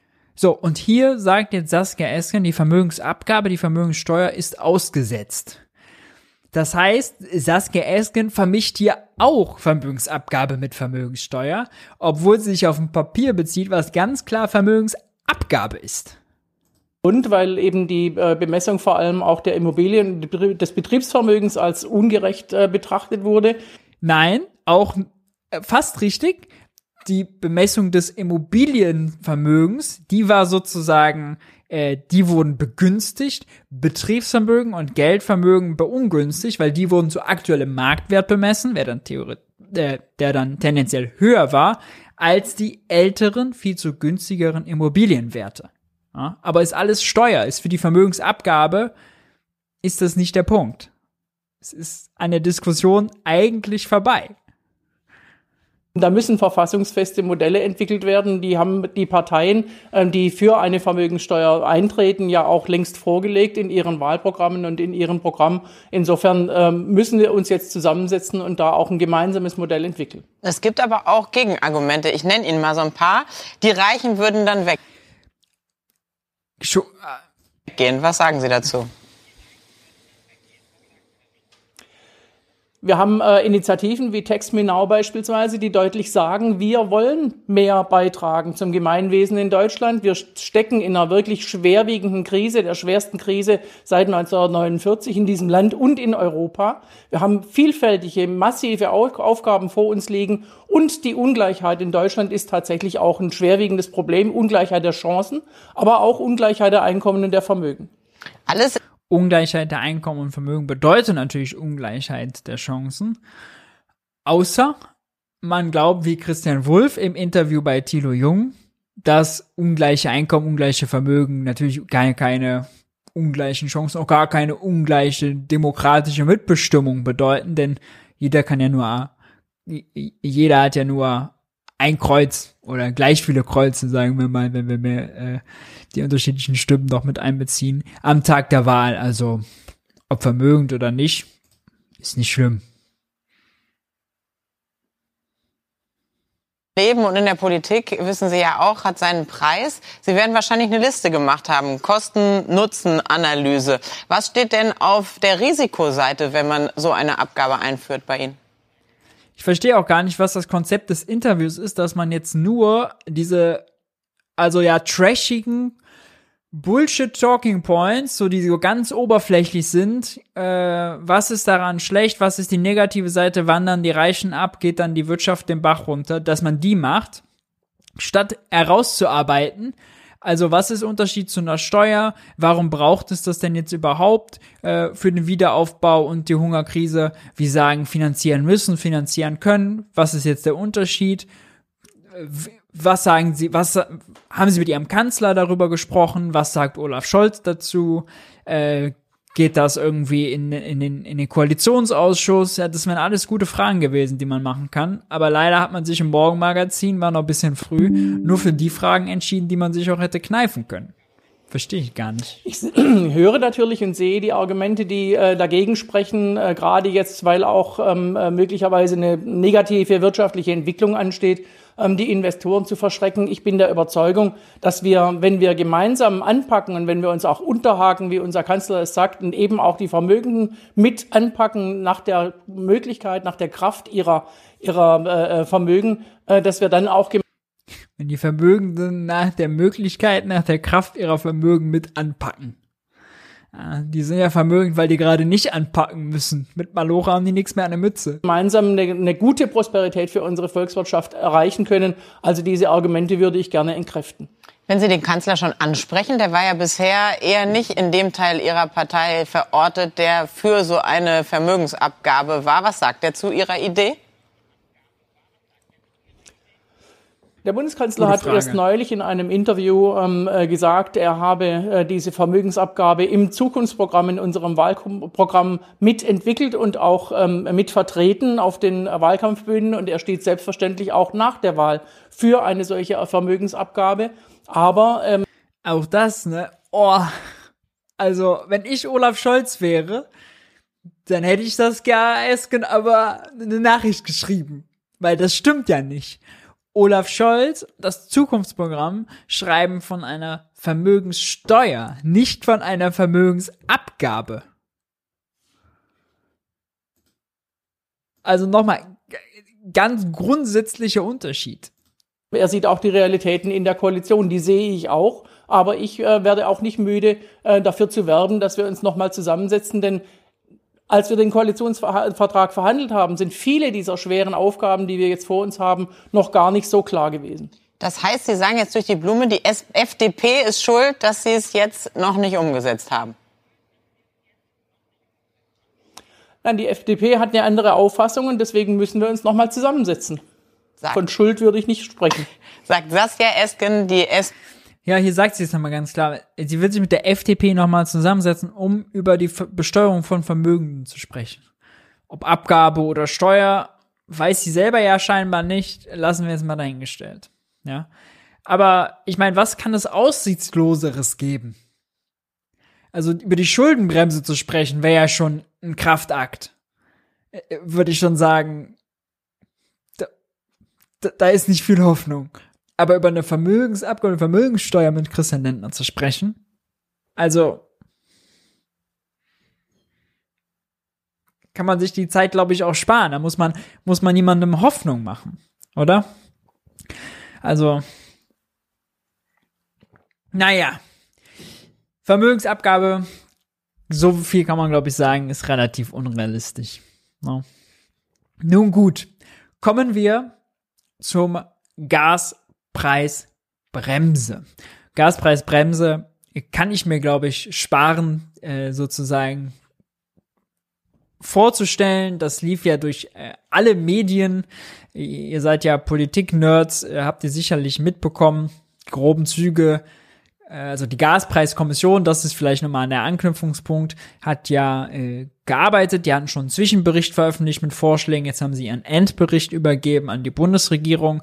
Die Bundesregierung hat am äh, gestrigen Montag äh, die neue Sitzung in der konzertierten Aktion gehabt. Konzertierte Aktion ist Arbeitgeber, Arbeitnehmerseite, Bundesregierung, Ökonomen, Bundesbank mit dabei und da quasi Entlastungen beraten. Da haben sie auch über das Papier der Gaspreiskommission ähm, debattiert und morgen will äh, ist eben diese Runde mit den äh, Regierungschefs der Länder, wo sie dann auch den Vorschlag diskutieren und dann selber in das Gesetzgebungsverfahren äh, kommen sollen. Die groben Eckpunkte, meist sie doch nochmal schnell, ist, dass es zwei Arten von äh, zwei Arten von äh, Gasverbrauchern sozusagen definiert werden. Einmal welche, die quasi Industrie sind, die extrem viele Kilowattstunden, mehr als 1,5 Millionen im Jahr verbrauchen und ähm, dann eben so normale Haushalte, der Bäcker, der Friseur, der Kinobetreiber und so weiter. Und für uns normale Verbraucher soll der Preis ab März, vielleicht dann, wie wir eben erfahren haben, schon ab Februar, äh, gedeckelt werden auf 12 Cent pro Kilowattstunde für äh, 80 Prozent des Gasverbrauchs, den wir im September hatten. Ja, nicht den Gasverbrauch aus letztem Jahr oder so, sondern den wir im September hatten. Das ist ja ein Gasverbrauch, bei dem viele, weil die Preise schon teurer geworden sind, sowieso schon gespart hatten. Also da wird quasi das Einsparziel nochmal verschärft, nochmal äh, nach, nachjustiert oder äh, nochmal stärker gemacht. Und äh, das wird als Rabatt ausgezahlt, äh, ob man das jetzt verbraucht oder nicht. Ja, also wenn man äh, quasi im September einen Verbrauch hatte, der dann aufs Jahr gerechnet, sagen wir mal, 10.000 äh, Kilowattstunden bedeutete, dann bekommt man 8.000 Kilowattstunden, äh, für 8.000 Kilowattstunden einen Rabatt ausgezahlt und der Rabatt ist der Preis, den man im Vertrag hat, minus dem Garantiepreis. Ja, wenn man jetzt einen neuen Vertrag hat mit 20 Cent, haben wir also 8 Cent Differenz zum äh, Fixpreis von diesen 12 Cent kriegt man für 8000 äh, Kilowattstunden eben diese äh, 8 Cent berechnet. Ja. Das ist äh, die Logik. Und dann gibt's dann nochmal für die Industrie, da soll ab Januar kommen, 7 Cent für 70 Prozent des Grundverbrauchs. Äh, der Grundverbrauch ist definiert als 2000, der Verbrauch 2021, bisschen älter. Und äh, wir kriegen aber als normaler Haushalt im Dezember noch einen Abschlag. So, und äh, es ist jetzt schon besonders, sagen wir mal, dass es diesen Rabatt gibt, den man ausgezahlt bekommt. Denn äh, das sorgt dafür, dass es ein paar schräge Anreize gibt. Die will ich nicht vorwegnehmen, über die hat äh, die Ökonomin Isabella Weber, die Erfinderin, wenn man so will, äh, des Gaspreisdeckels. Äh, sie hat ihn mit äh, Sebastian Dulin in die deutsche Debatte gebracht äh, schon früh im Jahr 22 und mit Thilo darüber gesprochen. Äh, sie noch als Gaspreisdeckel, jetzt kommt er als Bremse und es gibt da tatsächlich einen Unterschied. Ähm, ich steige nochmal während des Gesprächs äh, mit ein. Der ist nämlich, äh, wie ich finde, sehr wichtig zu verstehen. Das war jetzt mein erster Gedanke, als ich mich damit beschäftige. Was ist der Unterschied zwischen Gaspreisdeckel und Gaspreisbremse? Ja, ähm, das äh, wirft einen Punkt auf, über den wir noch gar nicht gesprochen haben. Und zwar ist in die. Okay, vielleicht erstmal, Entschuldigung, nochmal, es ist schon spät. Nochmal einen Schritt zurück. Mhm. Ähm, also erstmal könnte es eine Gaspreisbremse geben, die eigentlich einfach der Gaspreisdeckel ist ähm, und sozusagen zum Beispiel einfach unser Modell wäre, aber mit einem anderen Grundverbrauch, weil wir jetzt so schnell nicht auf Personen gehen konnten oder so. Ja. Ähm, das, was wir jetzt tatsächlich haben, ist ein Gaspreisdeckel ähm, für diese 80 Prozent plus ein Sparbonus. Ähm, der ist da auch in so einem Halbsatz äh, repräsentiert im Zwischenbericht. Ähm, Echt? ähm, Muss ich überlesen haben. Ja, genau. Ähm, haben die meisten Leute überlesen. Also, wie sieht der Sparbonus aus? Genau. Ähm, und zwar äh, ist das äh, ist es so, dass ähm, sozusagen um diese Preisdeckelung umzusetzen, ein Rabatt berechnet wird, ähm, der sich so darstellt, dass man sagt, ähm, was ist der Kundenpreis, den du jetzt zahlst, minus diese 12 Cent. Das ist sozusagen die Preisdifferenz auf, auf die, also das ist die Preisdifferenz, die subventioniert werden muss, um auf diese 12 Cent zu deckeln. Mhm. Und dann soll das ja passieren eben für diese 80 Prozent. Deswegen nimmt man diese Preisdifferenz dann mal dieses Volumen also diese 80 Prozent. Und dann ergibt sich eine Preissenkung oder auch eine Preisbremse, die sozusagen auf deiner Rechnung abgebildet ist. Und jetzt ist die Frage, was passiert eigentlich, wenn du weniger als 80 Prozent verbrauchst? Das wollte ich auch noch fragen, ja. Ah, okay. Dann, dann ja. ist es dir vielleicht auch nicht durchgerutscht. Habe hier ganz falsche Unterstellungen gemacht.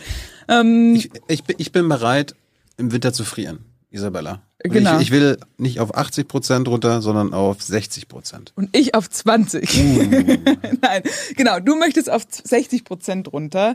Und dann ist jetzt das Modell so, dass wenn du sozusagen von nicht bei 80 sagst so, okay, ich habe jetzt mein Sparziel erreicht, ähm, vielleicht auch nicht sagst so, okay, ich will unbedingt die 80 Prozent erreichen, deswegen, ich weiß eigentlich gar nicht so laufend, wo ich genau bin, deswegen versuche ich immer eigentlich so ein bisschen drunter zu bleiben, äh, dass ich sozusagen konservativ auf das 80 Prozent Sparziel hinarbeite, ja. sondern du sagst so, ich bin so ein Supersparer-Typ. Äh, für Deutschland alles Mögliche. Für Deutschland kurzer Duschen äh, und mit drei äh, Daunendecken eingewickelt ja. äh, bis jetzt äh, nur noch im kleinsten Zimmer der Wohnung, ja. im Badezimmer, äh, sich aufhalten.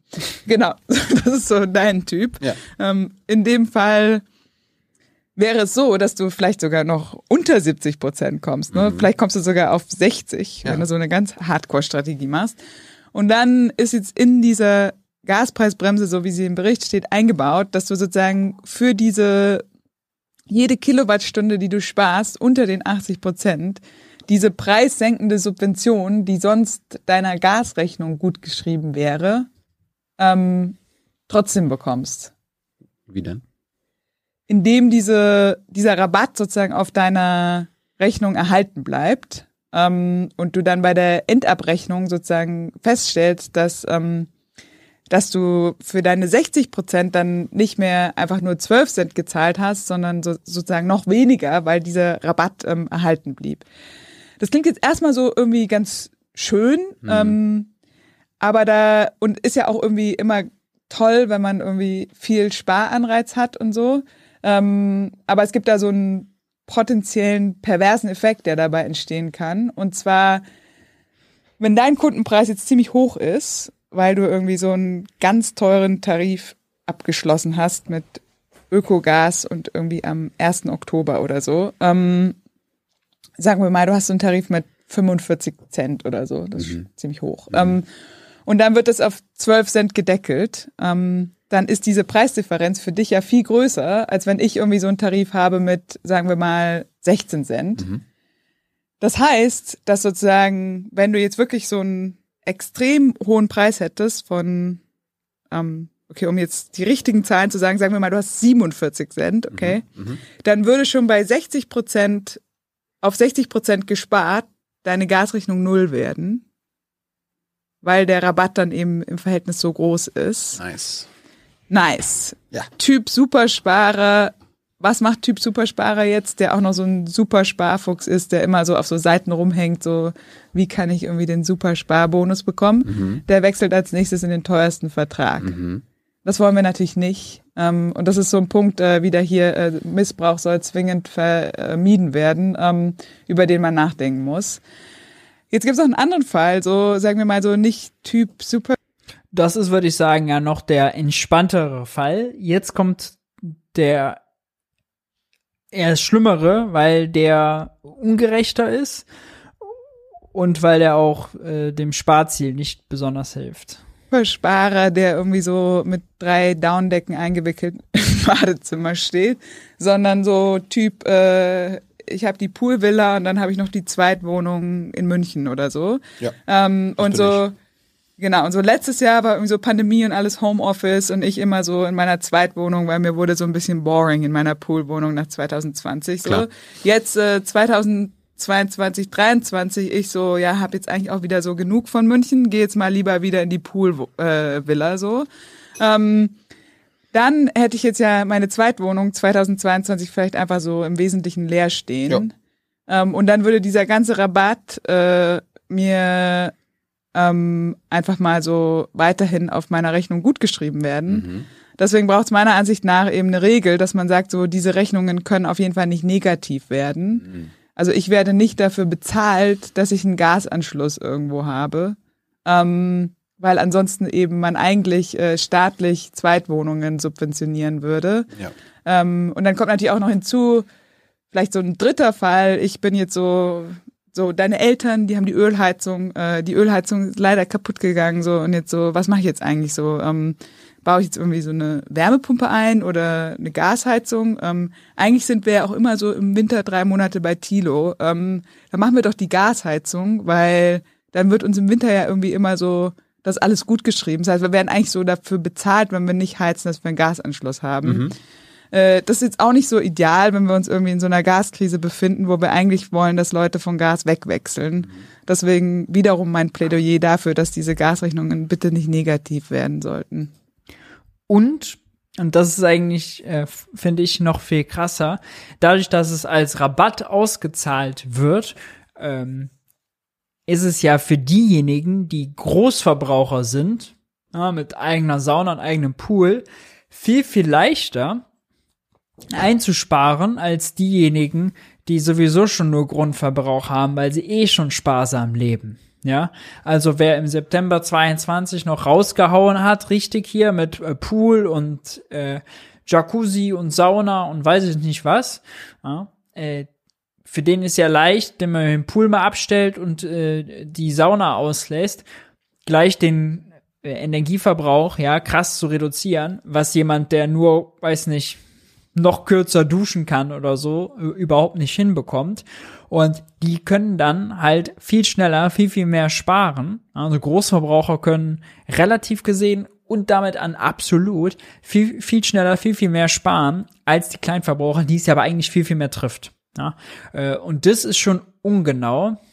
Und deswegen ist diese Frage, warum hat man eigentlich eine Gaspreisbremse als Rabattmodell gemacht und nicht eine, einen Gaspreisdeckel? äh, wo man halt einfach sagt, 80 Prozent des Grundverbrauchs gibt es halt zu einem fixen, günstigen Preis, den 12 Cent. Darüber subventioniert der Staat an die Verbrauch, an die Versorger.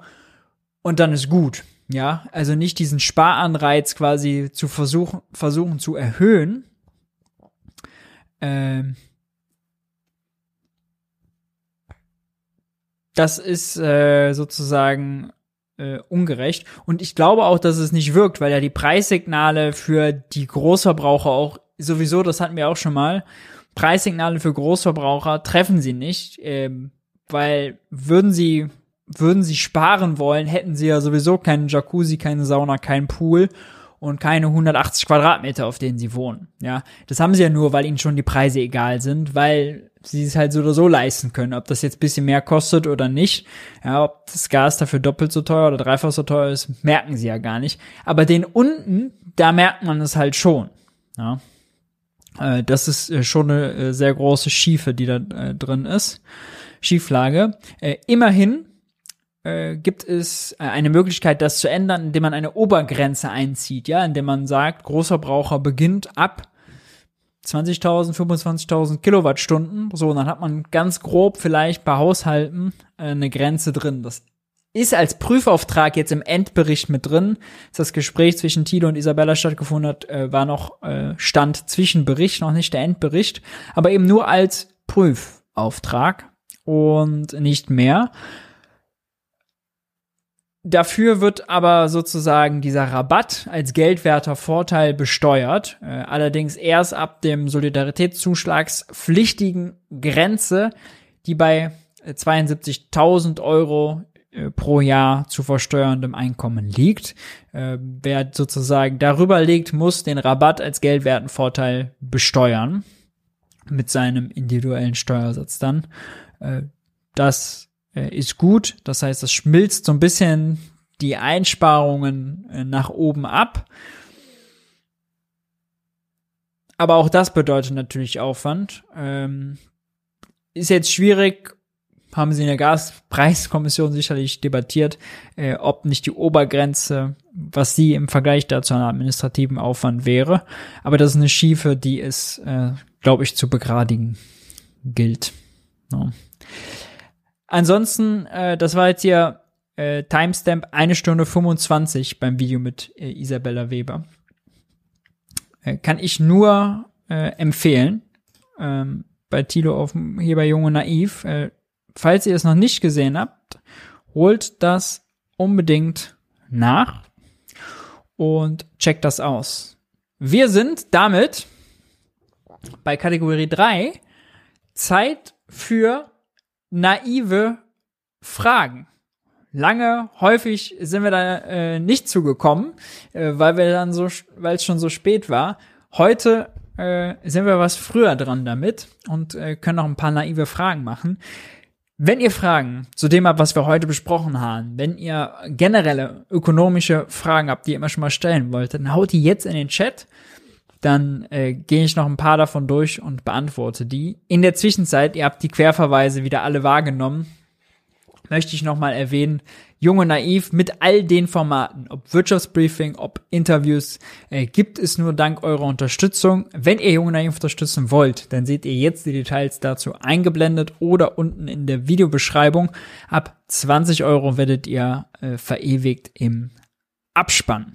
Und der Dank, aufrichtige und herzliche des ganzen Jung und Naiv-Teams ist euch natürlich sicher äh, bei jedweder Form finanzieller Unterstützung. Hm. Auch nochmal der Programmhinweis. Am Freitag ist äh, die äh, Ökonomin, äh, Wirtschaftsjournalistin Ulrike Hermann bei Tilo. Äh, stellt ein neues Buch vor. Kann ich nur wärmstens empfehlen.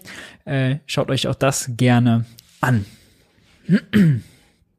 Ansonsten Fragen jetzt gerne in den Chat gleich hauen.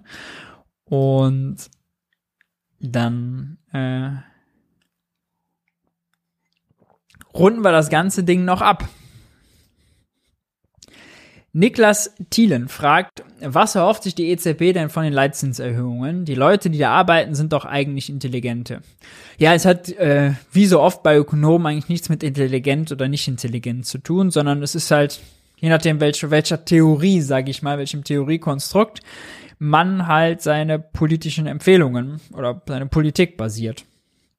Und das Konzept, was sie haben, ist äh, die Phillips-Kurve nennt sich das. Also es gibt äh, eine, einen negativen Zusammenhang zwischen äh, Arbeitslosigkeit und Inflation. Und äh, wenn man die Inflation runterbringen will, muss man nur die Arbeitslosigkeit hochbringen, weil wenn man die Arbeitslosigkeit hochbringt, dann die Beschäftigten und die Gewerkschaften schwach.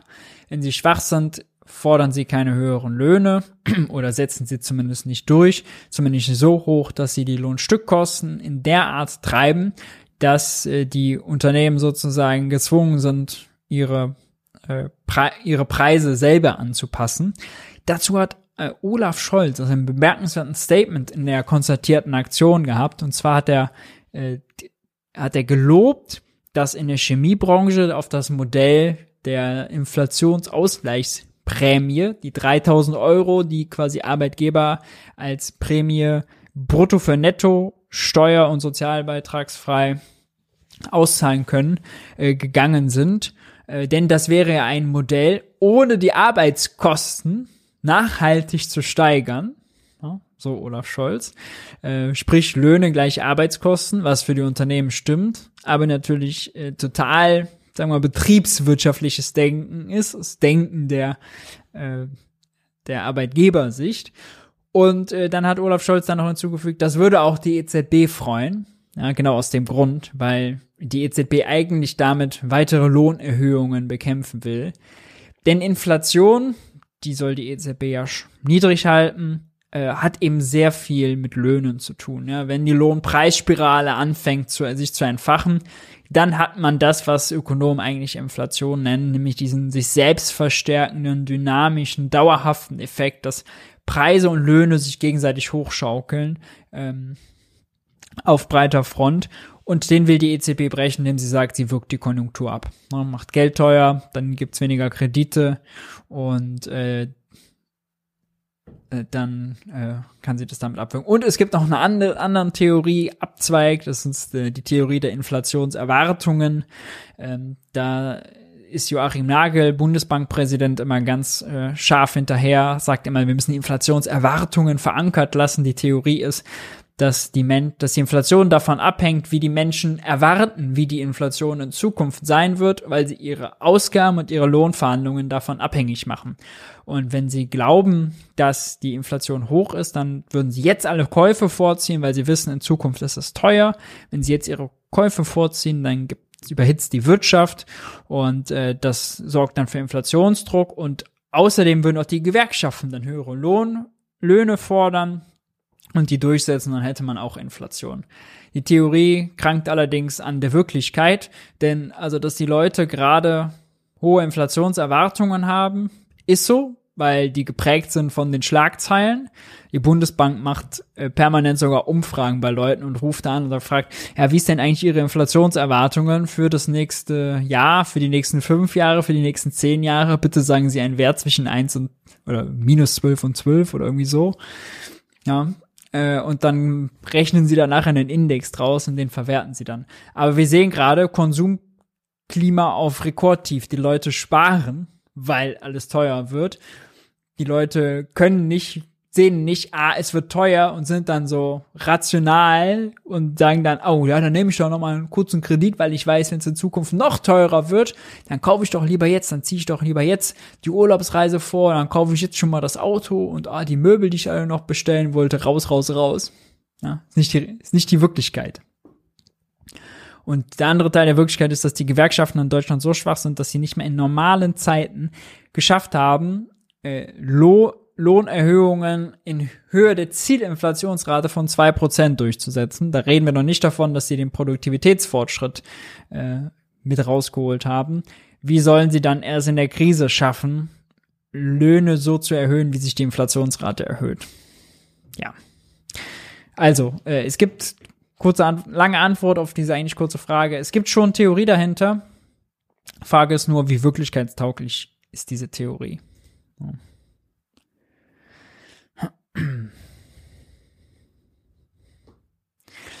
Führt der steigende Leitzins zu höheren Aktienmärkten? Äh, in der Regel gilt ja eigentlich das Gegenteil, ja, weil äh, wenn es höhere Zinsen gibt, dann bedeutet es ja, ohne ins Risiko zu gehen, bekommt man schon mehr Geld. Und das ist für riskantere Anlageformen, Staatsanleihen, Aktien und so weiter eher schlecht. Ja, weil die müssen ja dann noch besser performen als quasi den risikofreien Zins, den man sieht. Das wäre jetzt mal das Rationale. Aktienmärkte sind aber sehr stark stimmungsgetrieben, ähm, haben viele Erwartungen und Entwicklungen, die sie glauben, die passieren, schon eingepreist. Äh, da gibt es sehr häufig ein Herdenverhalten.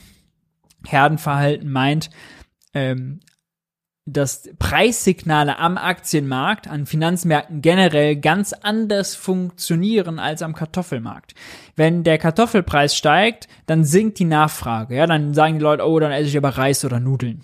Wenn aber der Aktienpreis steigt, wenn äh, ein Währungsderivat steigt, wenn der Weizenpreis steigt, ja, dann ist das äh, an den Finanzmärkten die Nachricht, oh, hier gibt's eine Preisrally, hier sind Kursgewinne zu machen schaut mal her, wollt ihr nicht noch einsteigen und Teil davon sein? Und dann rennt die ganze Herde wie Lemminge dahin ja, und geht da rein und treibt den Kurs weiter, bis sozusagen die ersten vom Bord gehen, ihre Gewinne realisieren und dann geht die ganze Herde wieder zurück. Ja, das meint man mit Herdenverhalten an den Finanzmärkten.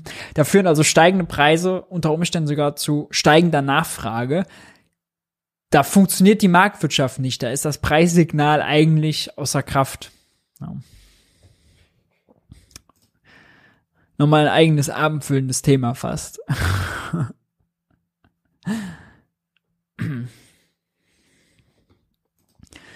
Naive Frage. Du sagst, ein Staat kann in seiner eigenen Währung nicht pleite gehen. In der Euro-Krise wurde immer von einer Staatspleite der PIX-Staaten gesprochen. Portugal, Italien, Irland, Griechenland und Spanien ist damit gemeint. Wie passt das zusammen? Nun ja, formal haben natürlich alle Länder der Eurozone nicht ihre eigene Währung. Die teilen sich den Euro und teilen sich eine Zentralbank. Die Europäische Zentralbank kann nicht pleite gehen. Ja. Ähm, es sind auch Staaten nicht pleite gegangen. Griechenland war kurz vor der Zahlungsunfähigkeit und hatte Banken geschlossen, weil die EZB politisch entschieden hat, im griechischen Bankensystem und damit indirekt nachher auch dem griechischen Staat die Gelder abzudrehen. Das ist eine politische Entscheidung. Rein technisch gilt weiterhin, die EZB äh, kann immer dafür sorgen, dass alle Staaten genug Euros haben, um ihre Rechnungen zu bezahlen. Ja. Und dass das so ist, zeigt man, sieht man auch jetzt. Äh, damals war die, waren die Zinsen auf griechische Anleihen, äh, weil das eben so riskant wahrgenommen wurde, weil sie, weil die EZB gesagt hat, nee, wir sind, stehen nicht hinter Griechenland, die sollen mal ihr eigenes Süppchen kochen, waren die Zinsen im zweistelligen Bereich. Jetzt während der Corona-Krise hat die EZB das Gegenteil gemacht, obwohl Griechen, Griechenlands Wirtschaft nicht besonders besser ging. Ja, die Staatsschuldenquote war sogar höher. Oh Gott, Staatsschuldenquote. Und äh, da waren die Renditen auf griechische Anleihen bei 0,5 Prozent, weil die EZB gesagt hat, wir stehen hinter allen Euro-Ländern, wir kaufen euch im Zweifel, liebe Banken, alle Anleihen ab, ihr werdet alles bei uns los, wir können das Versprechen geben, wir sind Schöpferin des Euros, wir können alle Anleihen kaufen, die es gibt, formal, und wir sind dazu bereit. Ein neuer Whatever It Takes Moment, den ja Mario Draghi äh, auch schon mal hatte.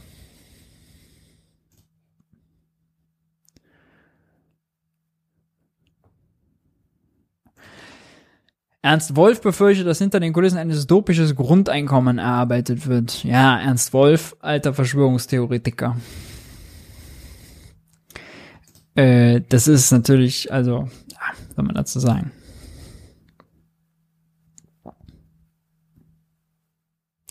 Aber in Finanzmärkten gibt es trotzdem Freude über die Leitzinserhöhung, weil natürlich da geglaubt wird, dass die Inflationsrate damit gesenkt wird, ja, weil sie sozusagen diese Main Mainstream-Theorie dort teilen.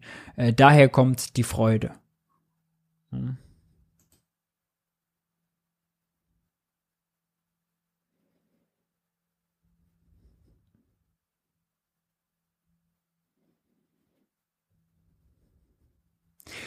Was hältst du von Isabella Weber? Sie hat sich ja umgekehrt auch zu MMT geäußert.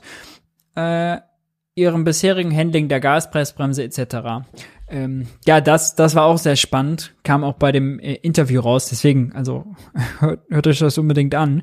Ähm, sie war natürlich dort total unterlegen ähm, von der Manpower her. Sie, war, sie, sie hatte quasi Vorschusslorbeeren, weil ja Gaspreisdeckel auf sie zurück äh, äh, zurückgedichtet wurde, äh, richtigerweise. Aber äh, in der Gaspreiskommission äh, sie war ja eher sehr von der progressiven Seite, waren natürlich viele Konservative, äh, waren die Energieversorger und, und, und.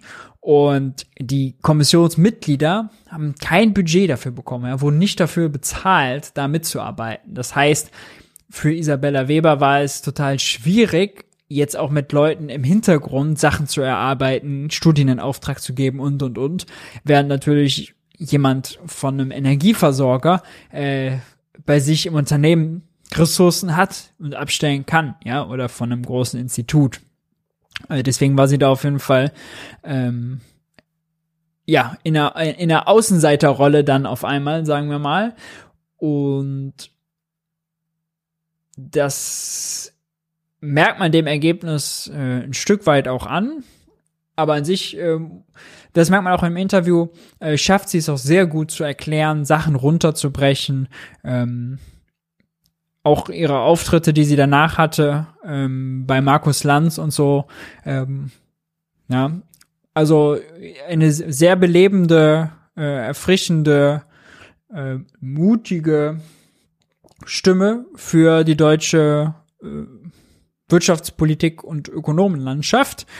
Ähm, war sie ja vorher nicht so präsent, äh, ist sie erst seit äh, ihrem Buch, das auch bald auf Deutsch kommt außerdem, große Empfehlung, ähm, und der Diskussion um den Gaspreisdeckel geworden. Von daher äh, sehr cool. Also kann man nur den Hut vorziehen. Sehr interessant. Sollte man sich äh, viel zu anhören und weiterlesen.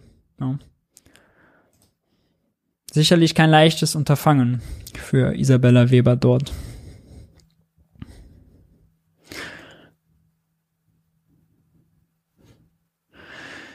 Gut, machen wir noch eine letzte. Dum, dum, dum.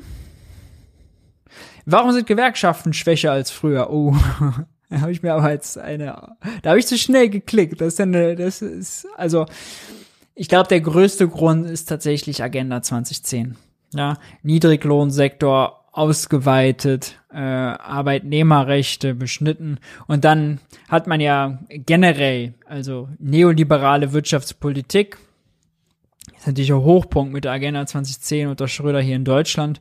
Ähm, vorher, also der Ursprung nimmt das natürlich bei Maggie Thatcher in Großbritannien äh, und das war auch Maggie Thatchers großes Ziel, Gewerkschaften zu schwächen. Ja, äh,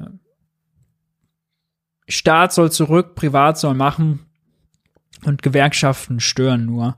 Äh, tatsächlich gibt's auch ein Zitat von Lars Feld, das ist der Chefökonom von Christian Lindner, ähm, unserem Bundesfinanzminister. Er ist in einem Interview, ist noch gar nicht so lang her, vor einem Jahr, vielleicht sogar weniger, mit Hans-Werner Sinn, er war früher Präsident des IFO-Instituts, ähm, schweizerischen YouTube-Kanal ist das, glaube ich.